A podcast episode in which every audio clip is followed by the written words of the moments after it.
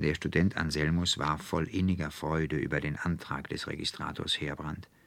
Denn nicht allein, dass er sauber schrieb und mit der Feder zeichnete, so war es auch seine wahre Passion, mit mühsamem kalligraphischem Aufwande abzuschreiben.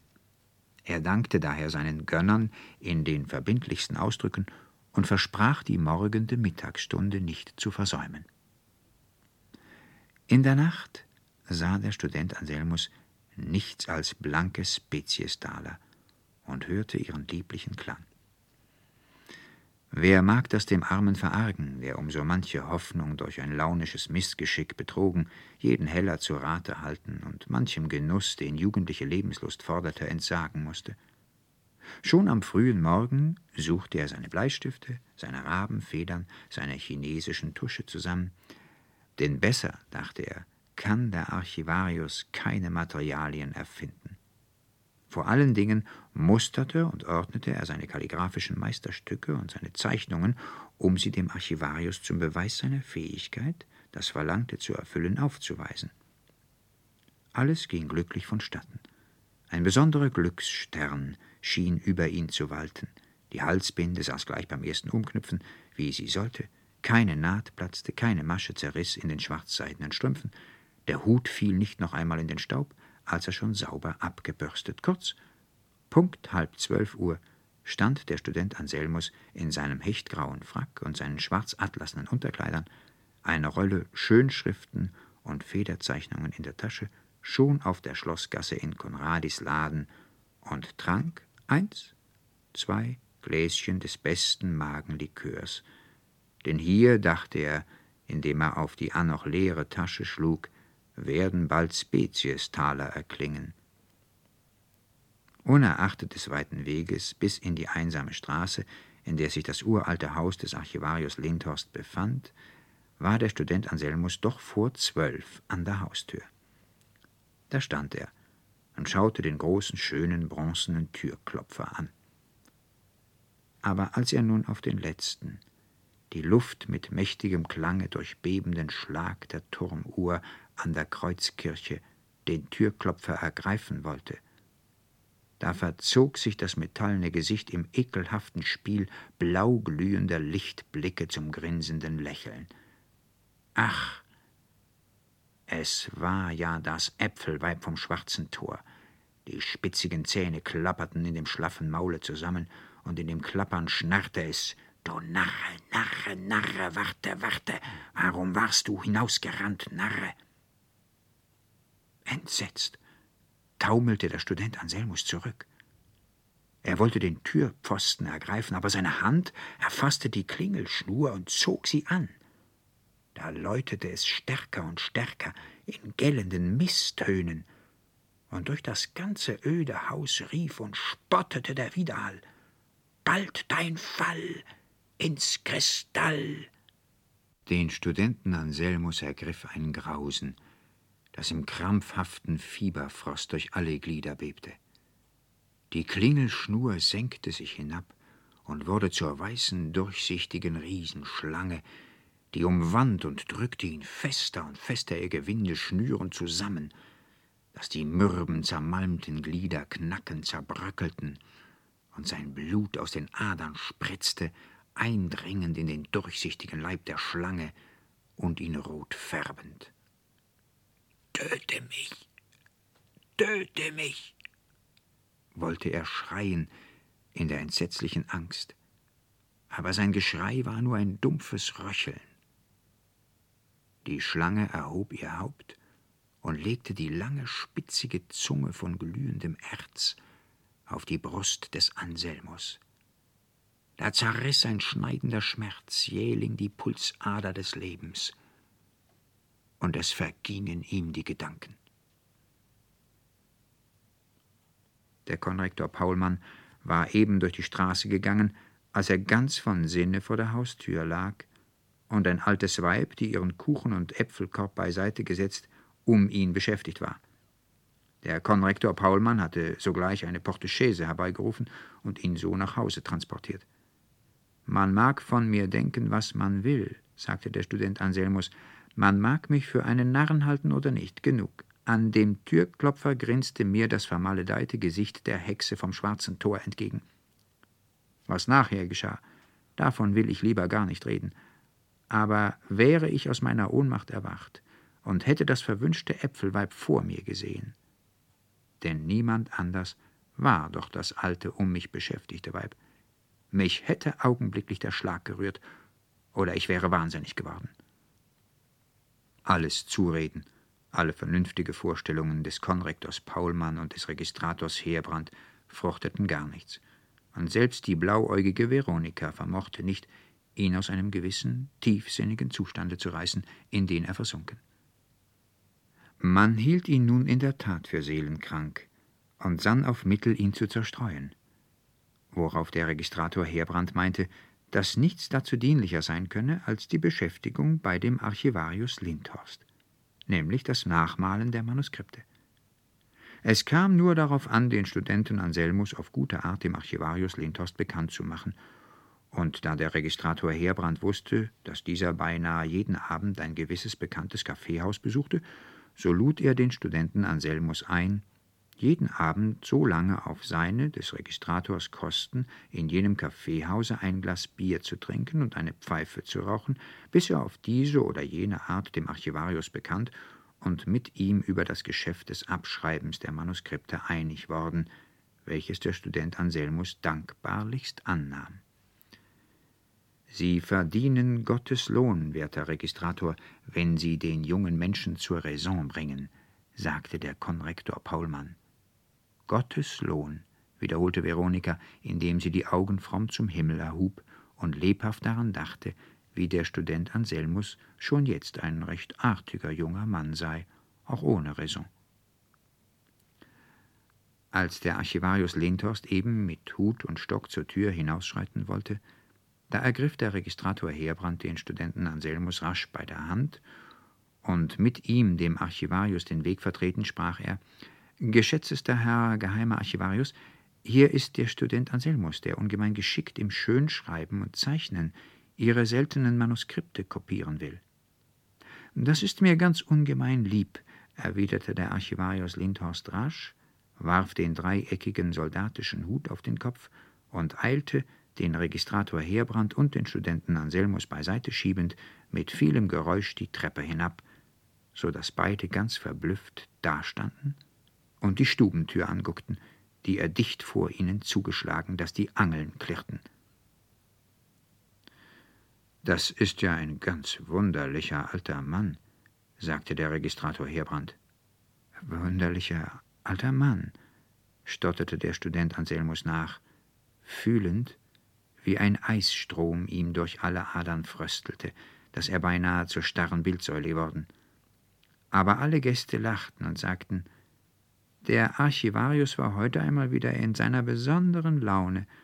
Morgen ist er gewiss sanftmütig und spricht kein Wort, sondern sieht in die Dampfwirbel seiner Pfeife oder liest Zeitungen.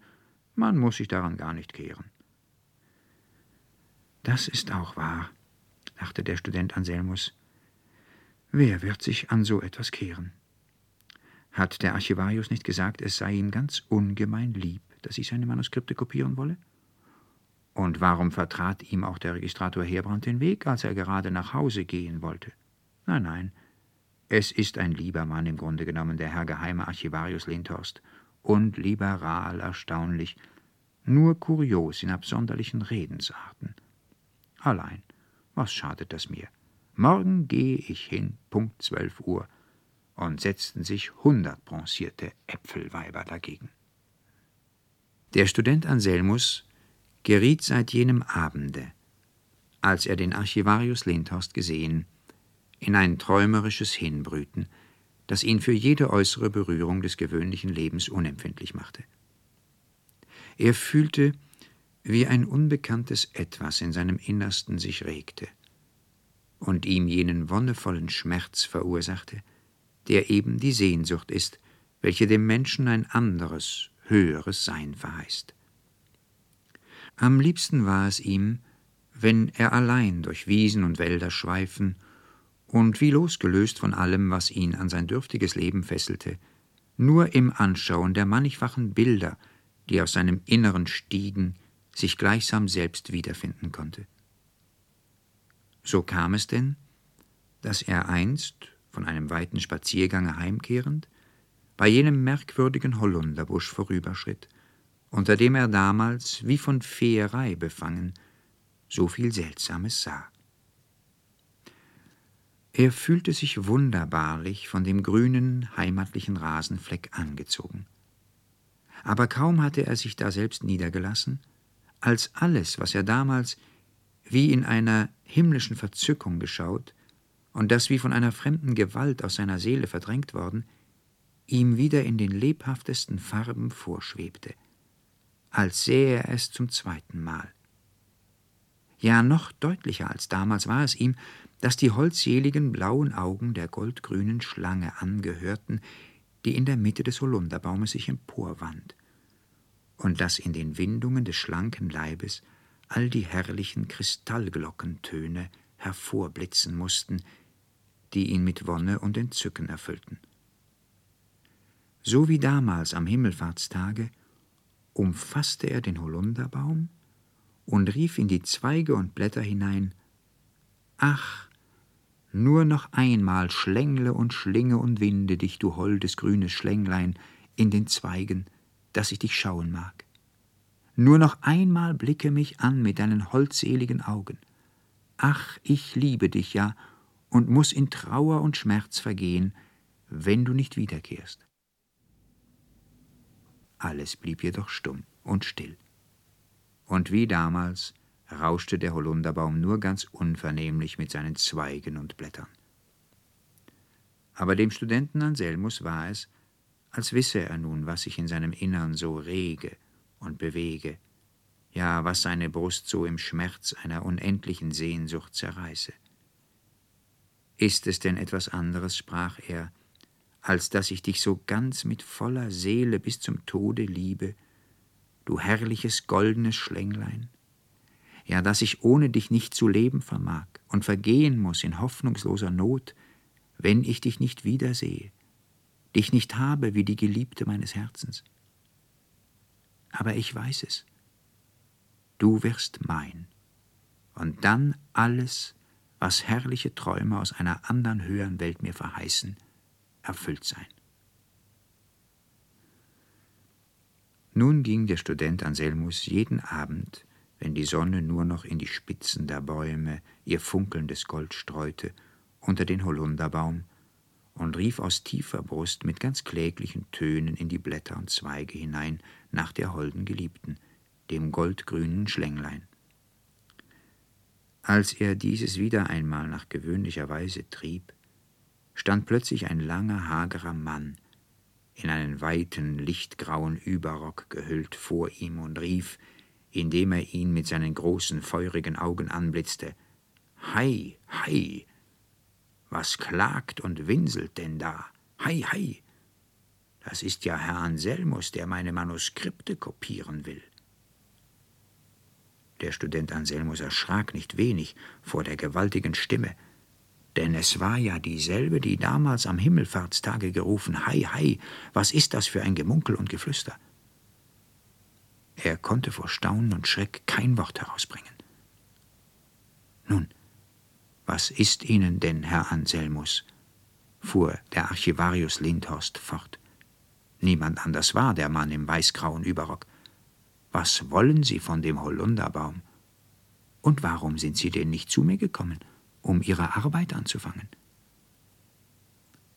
Wirklich hatte der Student Anselmus es noch nicht über sich vermocht, den Archivarius Lindhorst wieder in seinem Hause aufzusuchen, unerachtet er sich jenen Abend ganz dazu ermutigt. In diesem Augenblick aber, als er seine schönen Träume und noch dazu durch dieselbe feindselige Stimme, die schon damals ihm die Geliebte geraubt zerrissen sah, erfasste ihn eine Art Verzweiflung, und er brach ungestüm los. Sie mögen mich nun für wahnsinnig halten oder nicht, Herr Archivarius. Das gilt mir ganz gleich. Aber hier auf diesem Baume erblickte ich am Himmelfahrtstage die goldgrüne Schlange. Ach, die ewig Geliebte meiner Seele, und sie sprach zu mir in herrlichen Kristalltönen. Aber Sie, Sie, Herr Archivarius, schrien und riefen so erschrecklich übers Wasser her. Wie das, mein Gönner, unterbrach ihn der Archivarius Lindhorst, indem er ganz sonderbar lächelnd eine Prise nahm. Der Student Anselmus fühlte, wie seine Brust sich erleichterte, als es ihm nur gelungen, von jenem wunderbaren Abenteuer anzufangen. Und es war ihm, als sei es schon ganz recht, dass er den Archivarius geradezu beschuldigt. Er sei es gewesen, der so aus der Ferne gedonnert. Er nahm sich zusammen, sprechend Nun, so will ich denn alles erzählen, was mir an dem Himmelfahrtsabende Verhängnisvolles begegnet, und dann mögen Sie reden und tun und überhaupt denken über mich, was Sie wollen. Er erzählte nun wirklich die ganze wunderliche Begebenheit, von dem unglücklichen Tritt in den Äpfelkorb an, bis zum Entfliehen der drei goldgrünen Schlangen übers Wasser, und wie ihn nun die Menschen für betrunken oder wahnsinnig gehalten. Das alles, schloss der Student Anselmus, habe ich wirklich gesehen und tief in der Brust ertönen noch im hellen Nachklang die lieblichen Stimmen, die zu mir sprachen. Es war keineswegs ein Traum, und soll ich nicht vor Liebe und Sehnsucht sterben, so muss ich an die goldgrünen Schlangen glauben, unerachtet ich an ihrem Lächeln, werter Herr Archivarius, wahrnehme, dass sie eben diese Schlangen nur für ein Erzeugnis meiner erhitzten, überspannten Einbildungskraft halten. Mitnichten, erwiderte der Archivarius, in der größten Ruhe und Gelassenheit. Die goldgrünen Schlangen, die Sie, Herr Anselmus, in dem Holunderbusch gesehen, waren nun eben meine drei Töchter. Und dass sie sich in die blauen Augen der jüngsten, Serpentina genannt, gar sehr verliebt, das ist nun wohl klar. Ich wusste es übrigens schon am Himmelfahrtstage. Und da mir zu Hause am Arbeitstisch sitzend des Gemunkels und Geklingels zu viel wurde, rief ich den losen Dirnen zu, dass es Zeit sei, nach Hause zu eilen, denn die Sonne ging schon unter, und sie hatten sich genug mit Singen und Strahlentrinken erlustigt. Dem Studenten Anselmus war es, als würde ihm nur etwas mit deutlichen Worten gesagt, was er längst geahnet. Und ob er gleich zu bemerken glaubte, dass sich Holunderbusch, Mauer und Rasenboden und alle Gegenstände ringsumher leise zu drehen anfingen, so raffte er sich doch zusammen und wollte etwas reden, aber der Archivarius ließ ihn nicht zu Worte kommen, sondern zog schnell den Handschuh von der linken Hand herunter, und indem er den in wunderbaren Funken und Flammen blitzenden Stein eines Ringes dem Studenten vor die Augen hielt, sprach er Schauen Sie her, werter Herr Anselmus, Sie können darüber, was Sie erblicken, eine Freude haben. Der Student Anselmus schaute hin.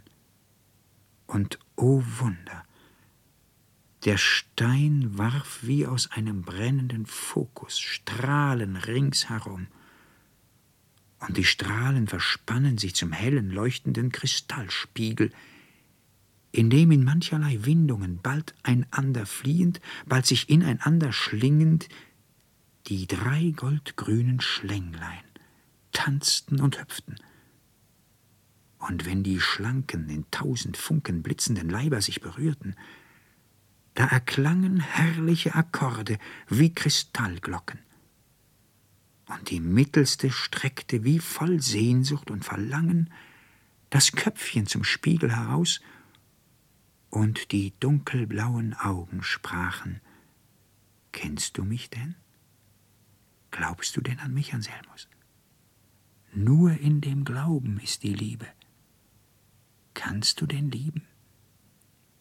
Oh, Serpentina, Serpentina, schrie der Student Anselmus in wahnsinnigem Entzücken.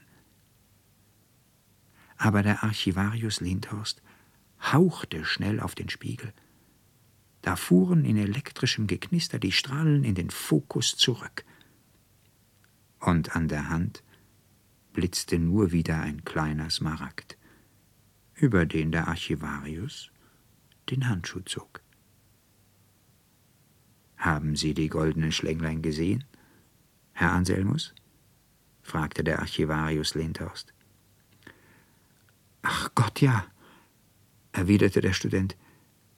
Und die holde, liebliche Serpentina. Still, fuhr der Archivarius Lindhorst fort. Genug für heute.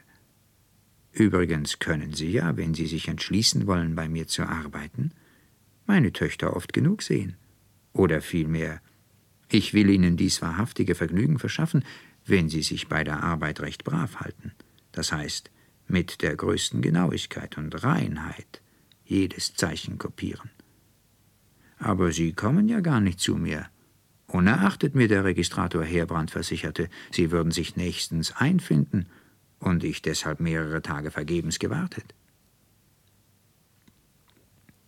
So wie der Archivarius Lindhorst den Namen Heerbrand nannte, war es dem Studenten Anselmus erst wieder, als stehe er wirklich wieder mit beiden Füßen auf der Erde. Und er wäre wirklich der Student Anselmus und der vor ihm stehende Mann der Archivarius Lindhorst. Der gleichgültige Ton, in dem dieser sprach, hatte im grellen Kontrast mit den wunderbaren Erscheinungen, die er wie ein wahrhafter Nekromant hervorrief, etwas Grauenhaftes, das durch den stechenden Blick der funkelnden Augen, die aus den knöchernen Höhlen des magern, runzlichten Gesichts wie aus einem Gehäuse hervorstrahlten, noch erhöht wurde. Nur mit Mühe fasste er sich. Und als der Archivarius nochmals fragte, nun, warum sind Sie denn nicht zu mir gekommen? Da erhielt er es über sich, alles zu erzählen, was ihm an der Haustür begegnet. Lieber Herr Anselmus, ich kenne wohl das Äpfelweib, von der Sie zu sprechen belieben. Es ist eine fatale Kreatur, die mir allerhand Possen spielt, und dass sie sich hat bronzieren lassen, um als Türklopfer die mir angenehmen Besuche zu verscheuchen, das ist in der Tat sehr arg und nicht zu leiden. Wollten Sie doch, werter Herr Anselmus, wenn Sie morgen um zwölf Uhr zu mir kommen und wieder etwas von dem Angrinsen und Anschnarren vermerken, ihr gefälligst was weniges von diesem Likor auf die Nase tröpfeln, dann wird sich sogleich alles geben. Und nun adieu, lieber Herr Anselmus, ich gehe etwas rasch, deshalb will ich Ihnen nicht zumuten, mit mir nach der Stadt zurückzukehren. Adieu, auf Wiedersehen, morgen um zwölf Uhr. Der Archivarius hatte dem Studenten Anselmus ein kleines Fläschchen mit einem goldgelben Likor gegeben, und nun schritt er rasch von dannen, so dass er in der tiefen Dämmerung, die unterdessen eingebrochen, mehr in das Tal hinab zu schweben als zu gehen schien. Schon war er in der Nähe des Kruselschen Gartens, da setzte sich der Wind in den weiten Überrock und trieb die Schöße auseinander, dass sie wie ein paar große Flügel in den Lüften flatterten, und es dem Studenten Anselmus, der verwunderungsvoll dem Archivarius nachsah, vorkam, als breite ein großer Vogel die Fittiche aus zum raschen Fluge. Wie der Student nun so in die Dämmerung hineinstarrte, da erhob sich mit krächzendem Geschrei ein weißgrauer Geier hoch in die Lüfte, und er merkte nun wohl, dass das weiße Geflatter, was er noch immer für den davonschreitenden Archivarius gehalten, schon eben der Geier gewesen sein müsse, unerachtet er nicht begreifen konnte, wo denn der Archivarius mit einem Male hingeschwunden. Er kann aber auch selbst in Person davongeflogen sein, der Herr Archivarius Lindhorst, sprach der Student Anselmus zu sich selbst. Denn ich sehe und fühle nun wohl, dass alle die fremden Gestalten aus einer fernen, wundervollen Welt, die ich sonst nur in ganz besonderen, merkwürdigen Träumen schaute, jetzt in mein waches, reges Leben geschritten sind und ihr Spiel mit mir treiben. Dem sei aber, wie ihm wolle du lebst und glühst in meiner Brust, holde liebliche Serpentina. Nur du kannst die unendliche Sehnsucht stillen, die mein Innerstes zerreißt. Ach, wann werde ich in dein holdseliges Auge blicken? Liebe, liebe Serpentina. So rief der Student Anselmus ganz laut. Das ist ein schnöder, unchristlicher Name, murmelte eine Bassstimme neben ihm, die einem heimkehrenden Spaziergänger gehörte. Der Student Anselmus, zu rechter Zeit erinnert, wo er war, eilte raschen Schrittes von dannen, indem er bei sich selbst dachte, wäre es nicht ein rechtes Unglück, wenn mir jetzt der Konrektor Paulmann oder der Registrator Heerbrand begegnete. Aber er begegnete keinem von beiden. Mit dem Anselmus ist nun einmal in der Welt nichts anzufangen, sagte der Konrektor Paulmann. Alle meine guten Lehren, alle meine Ermahnungen sind fruchtlos. Er will sich ja zu gar nichts applizieren, unerachtet er die besten Schulstudia besitzt, die denn doch die Grundlage von allem sind. Aber der Registrator Heerbrand erwiderte schlau und geheimnisvoll lächelnd Lassen Sie dem Anselmus doch nur Raum und Zeit, wertester Konrektor. Das ist ein kurioses Subjekt, aber es steckt viel in ihm. Und wenn ich sage viel, so heißt das ein geheimer Sekretär oder wohl gar ein Hofrat. Hof, fing der Konrektor im größten Erstaunen an, das Wort blieb ihm stecken. Still, still, fuhr der Registrator Heerbrand fort. Ich weiß, was ich weiß. Schon seit zwei Tagen sitzt er bei dem Archivarius Lindhorst und kopiert. Und der Archivarius sagte gestern Abend auf dem Kaffeehause zu mir, Sie haben mir einen wackern Mann empfohlen, Verehrter, aus dem wird was. Und nun bedenken Sie des Archivarii Connexionen. Still, still. Sprechen wir uns übers Jahr.